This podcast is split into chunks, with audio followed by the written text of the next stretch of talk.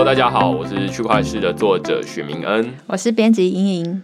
一开始先跟大家说个折扣的优惠，你只要在区块市的网站点选订阅区块市，然后输入折扣优惠码 L I S T E N Listen，你就可以获得一百元的折扣优惠。呃，我们现在一个月是两百四十九元，你就可以用一百四十九元订阅，这样子算是非常划算。你就可以一个月收到十二篇文章跟语音节目，这样子欢迎大家来试试看。那今天我们想要讨论的是最近很夯的脸书，非常多的媒体，例如说 BBC 或者是彭博或者是金融时报都已经有报道，就是说他们其实就是在开发一个虚拟货币。而且他们在二零一八年四月的时候，很明确的成立了一个区块链的团队，但是脸书到目前为止都没有承认这件事情，就他们从来没有一个官方的回应，就是说，对我们就是在开发虚拟货币，这让人觉得很神秘啊。就是说，到底脸书在做什么？然后他们怎么应用区块链？虚拟货币又跟脸书有什么关系？难道他们要发行自己的币吗？那这个币又有什么用途？这是我们今天想要讨论的重点。呃，我们先从第一个开始啊，就是脸书它从什么时候开始跟这个区块链扯上关系的？它其实是在二零一八年的四月哦，就是他们有一个很大的组织改组，然后变成说由 David Marcus 这个他本来是 Messenger 的负责人，就是即时通讯的这个负责人，然后转而成为区块链团队的负责人这样子。在这之前，他曾经在 PayPal 工作，后来也陆续有很多的报道，就是说他们 Facebook 的区块链团队从 PayPal 挖角了非常多的人才进来。他也算是 PayPal 党的吗？可能是，我记得他之前就是在那边当高阶主管，后来才到 Facebook 这边来。到了去年的十二月，彭博就报道说，Facebook 他们在开发一个稳定币。那这个稳定币是用在 WhatsApp 即时通讯软体上面。和台湾人可能如果很早接触智慧型手机的话，我们一开始在使用的并不是 Line，而是 WhatsApp。那现在 WhatsApp 其实在全球也有十几亿的用户哦，大家就会想说，哎，那这个 WhatsApp 跟区块链又有什么关系？为什么会？讨论到这件事情，然后稳定币又是怎么样的关系？一直到今年的四月，脸书的执行长佐伯格他在他们的年度开发者大会说：“嗨，我们未来要让全球的转账服务变得像传照片一样简单。” OK，那把这些全部的东西串起来，我们好像就可以看得出来蛛丝马迹了。就是他们要发行一个稳定币，然后放在即时通讯软体上面，然后让人们可以直接在即时通讯软体上面转账，微信，OK，对，对，听起来就很像微信嘛。那微信它其实就在做这件事情，就是他们现在就已经有这样的功能，你可以转钱给朋友。那但是首先你要先绑银行卡，然后让它可以扣款。那你当然也可以随时把钱提出去这样。但是比较特别的是，彭博说，就是媒体说，脸书一开始要挑选印度这个地方来做实验。事实上，现在。佐伯格也在四月的时候说，他们已经在印度做了一些实验，然后已经有好几百万的使用者。印度是有好十几亿人了，那已经有好几百万的使用者都在使用他们的这个转账服务了。所以这其实是一个正在进行式，而不是一个媒体的揣测。但是，我认为佐伯格没有说的是背后的使用的技术其实是区块链。所以是媒体都说，哎，他在印度的这个服务，他其实都是区块链发的，但是脸书还没有正面回应，就对了。对，即便是印度的使用者，他可能会觉得说，哦，那我就是一个用转账的，转的是脸书币吗？他可能是转的是脸书币，或者是可能就转的是印度当地的法币这样子，但是。使用者他可能完全不会知道说后面是使用区块链技术，为什么？这其实跟我们现在在使用银行，我们不知道大家都肯定都有用过银行转账哦，ATM 或者是临柜，我们也不会知道，其实银行他们之间的转账，它其实是透过一个 SWIFT S W I F T 这个通讯机制来彼此沟通的。人们在使用这些金融服务的背后，到底使用什么机制？这是人们不会知道的。因为它是资讯流，所以只要是背后讲好就好。对，然后人们基本上还是直接去银行，然后使用数字有变就好。对，那即便哪一天银行后面都改用区块链了，人们还是不会知道。就是我面对还是柜台啊，然后我还是确定钱有变了，但是大家可能会注意到一个变化，就是说啊，那转账速度变快了哦，本来要一个下午，现在就是一个小时或者是十分钟，类似这样子。那所以这个是一个很明显的未来使用者会明显感觉到差别，但是绝大多数百分之九十九的使用者都不会知道后面它其实是有变化的。同样再套回印度，印度这个案例就很有趣，就是大家就会讨论说，诶。为什么是印度？为什么脸书要挑选在印度使用这个东西？他们就从统计数据里面发现一个关键了，就是说印度应该是全球第二大没有使用金融服务的人口数是全球第二多。那当然，印度的人口也很多啦，这可能要从比例来看。但是另外一部分就是说，即便有金融服务，就是有在银行开户的使用者里面，真的有在使用银行金融服务的人也很少。他有户摆在那边，但是就是就晾在那这样子。但是偏偏印度可能又有非常多的跨境支付，例如说有很多人是在国外工作，那他们要把钱汇回印度，或者是把钱从印度汇出去，这是一个跨境支付非常频繁的。那你就可以想象，这是一个很大的问题。当你没有银行提供金融服务的时候，你该怎么把钱汇到美国去？就是搭飞机，然后带一笔钱过去吗？还要申报，对，要 要申报，所以这其实是一个很困难。当然，在台湾，大家就会说，那你就去银行汇钱就好，我们没什么感觉。但是在某些国家，他们其实就是遇到现在这样的情况。于是，脸书就说：“哦，我们发行的稳定币，你只要有 WhatsApp 这个账户，你就可以透过我们的 WhatsApp。”直接像微信一样转账给对方，那对方就可以收到这个币。到底要怎么换钱，或者是大家要怎么把钱储值进去，这个是脸书没有说，但是肯定未来会被解决的。例如说，他跟银行配合，然后就是说啊，那你去某个银行把钱存进去，或者是例如说有一些人，他可能也不需要每一个人都有银行账户，而是有点像是你们的社区有一个干妈点，然后你就可以去那边，他有银行账户。那你就把钱交给他，然后他把钱转给你，对对对，那你们之间就可以在这里面转来转去了。那首先第一个好处就是不需要每一个人都有银行账户，第二个好处是跨境的转账的手续费会降得非常低。当然，我猜很多人都没有就是跨国转账的经验呐，就是跨国转账它其实是手续费要数百块钱，然后它的时间快则也是要好几个小时，然后慢则也是要好几个工作天这样子。现在如果是透过微信支付的话，就是哎，下一秒你就收到了这样子。所以，脸书它底下的 WhatsApp，它想要透过稳定币来支付，有点像是想要做到微信支付的这这个体验。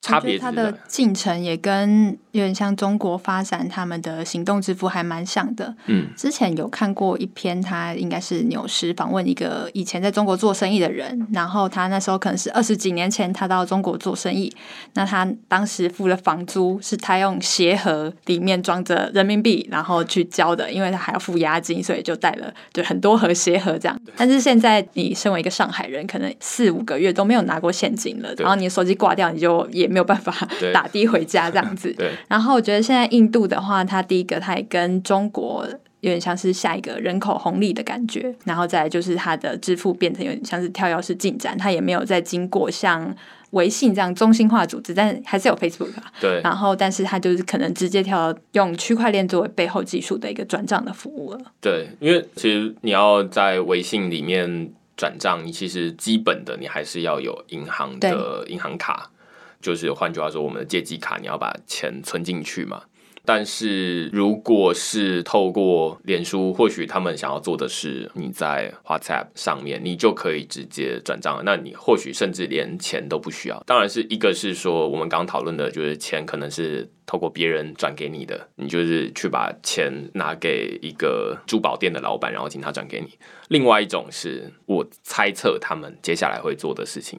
也就是挖矿，挖矿到底挖什么矿？目前看起来，我猜测应该是，例如说广告，你看广告，你就可以拿到一些钱；你愿意看更多广告，你就可以拿到越多钱。等于就是说，现在我们使用脸书其实都是不需要付钱的。当然，你看更多广告，你也没得抱怨，因为你就是没有付钱。但是未来你或许也可以采取一种方式，比如说付钱，或者是我没有拿到钱。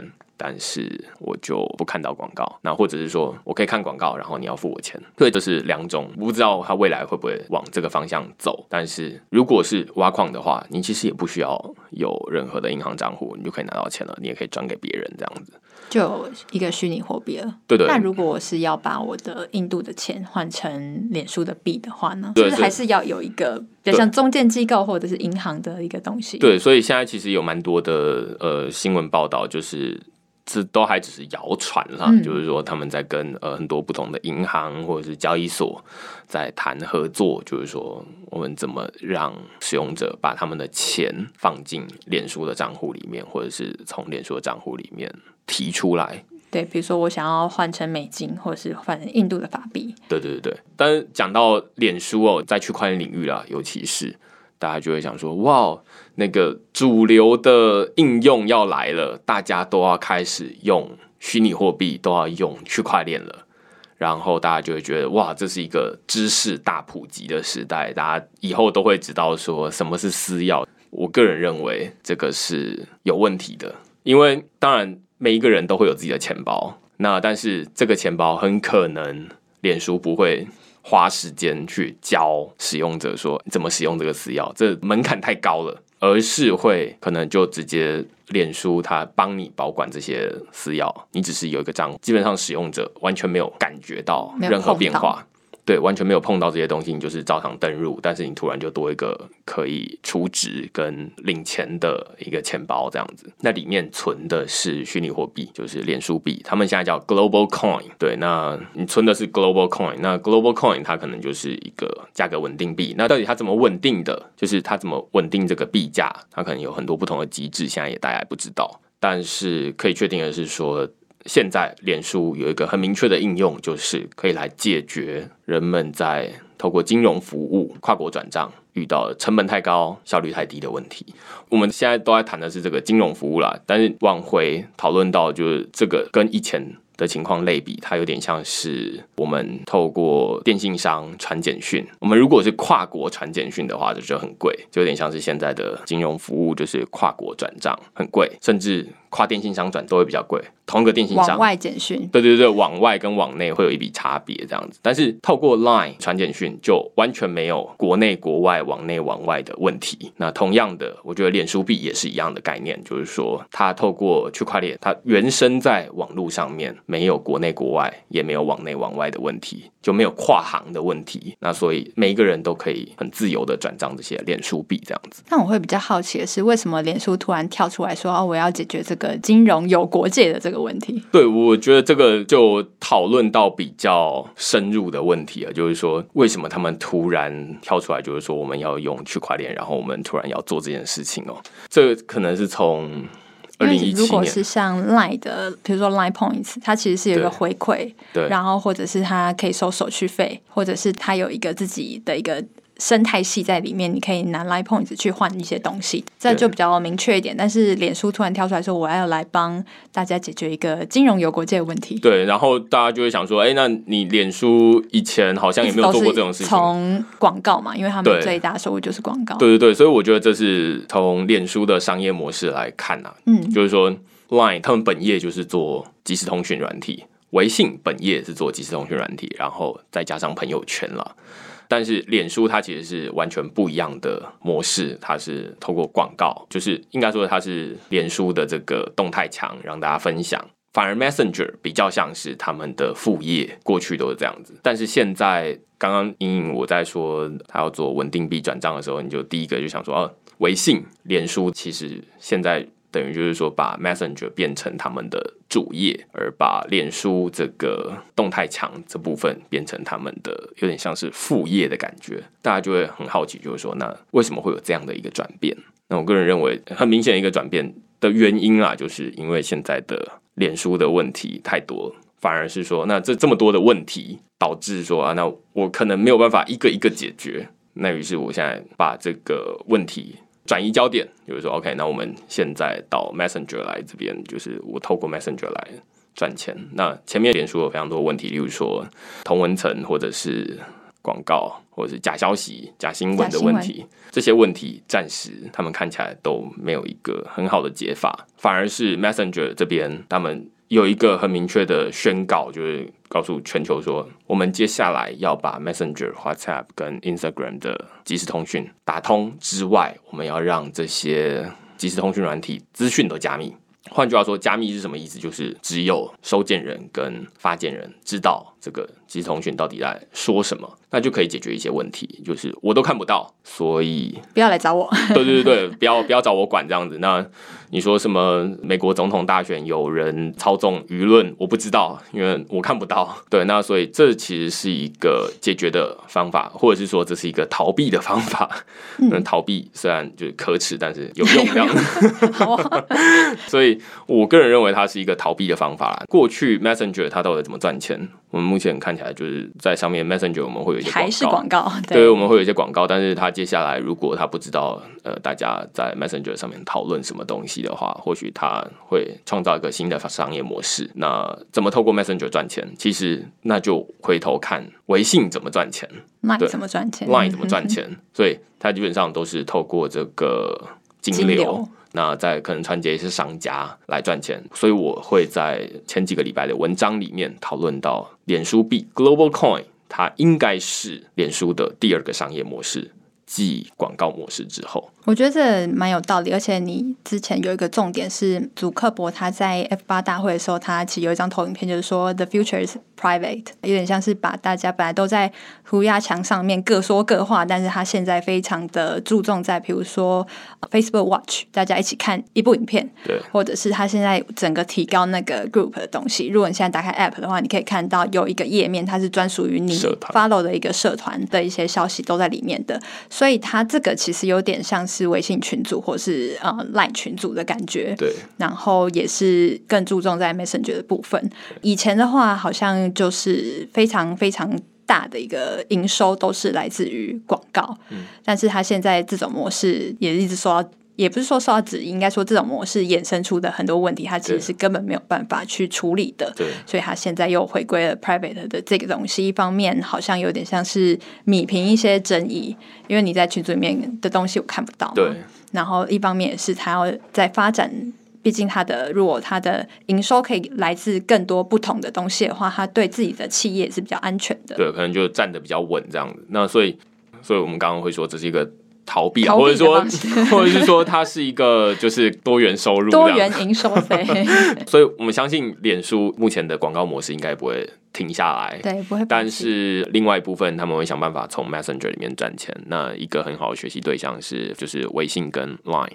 那微信跟 Line 怎么赚钱？他们透过币。那我们现在可以看到，除了微信当然没有，微信它就是一个中心化的机制。但是 Line 它倒是很早在，也是二零一八年的三月还六月的时候各有一次。在区块链上算很早，就是对对对去年对对对对对，算 在区块链领域算很早了，就是他们企业就开了年度策略会议，然后就说区块链是我们未来的发展重点。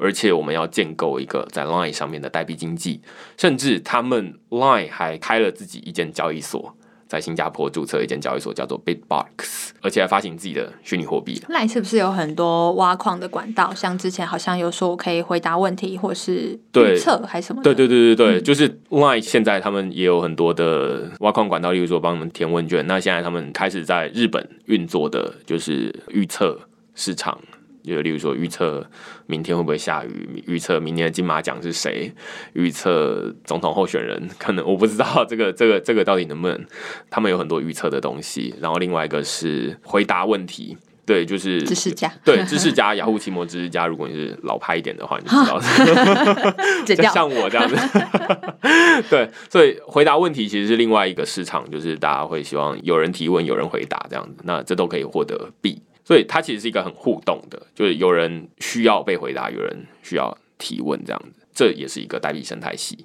你刚刚说互动，整个就是叮，Facebook 也要强调它的 engagement，就是大家一起看，然后大家一起留言，但是我要降低你在我们的时间，但是你们要更多、更深入的互动哦。对，所以这其实等于就变成说，这是他们未来的一个很重要的重点。如果把互动加进来的话，然后再加上他们脸书本来的问题没有办法处理，然后他们同时学了 Line 的这个模式，你就可以把整件事情串起来了。就是说，哦，他看起来好像真的有要做这件事情，而且听起来没什么违和感。然后他们他们真的不能再新增广告版位了，对他们广告版位已经满了，就是很很饱和，你好像。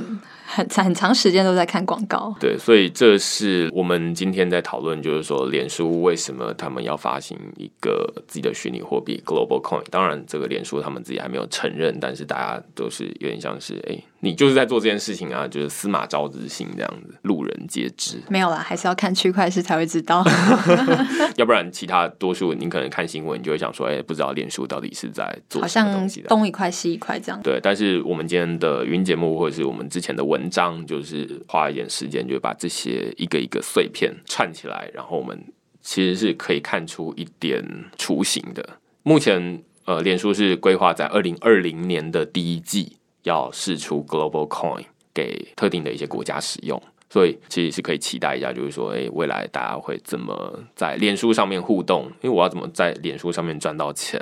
脸书它会用什么挖矿机制？给大家来就是赚钱，那等于就是他要提升某一个东西，例如说提升大家看广告的意愿，或是提升大家在上面互动的意愿，这其实也不无可能。就是你多每天上线，或者是你逛我们的市集登录两次，你就可以获得一些币，这样它可以有很多不同的花招来玩。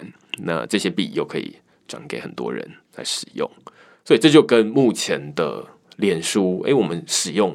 都不需要花钱啊，只有那些要下广告的商家要花钱，很不一样的。现在会有一些金流进来脸书里面，那就会大程度的改变我们的日常生活。就像去现在很多咖啡厅，他会说我们收 Line Pay，说不定之后可以收 Facebook Pay 等等的。有很多不同的可能，现在连全年都有配哦。对对对，P 叉配这样子，所以会有很多新的事情发生。那我们今天算是从既有的资讯里面讨论，没有做太多的揣测啊。那我们期待就是说，脸书会有更进一步在运用区块链上面的一些创意，让我们会觉得说，哇，原来区块链可以这么用，这样子。本来听起来像是一个大转向，但是听完你的解释之后，就觉得嗯，好像很合理。对，所以就我们看看他会怎么做。今天我们就讨论到这边。如果喜欢我们的语音节目的话，也欢迎订阅我们的文章。每个礼拜会收到两篇文章加一篇 podcast 节目，然后也可以输入我们折扣码 listen，在我们的网站中就可以获得一百元的折扣优惠。好，那如果你喜欢今天节目的话，记得给我们评分，谢谢大家，拜拜，拜拜。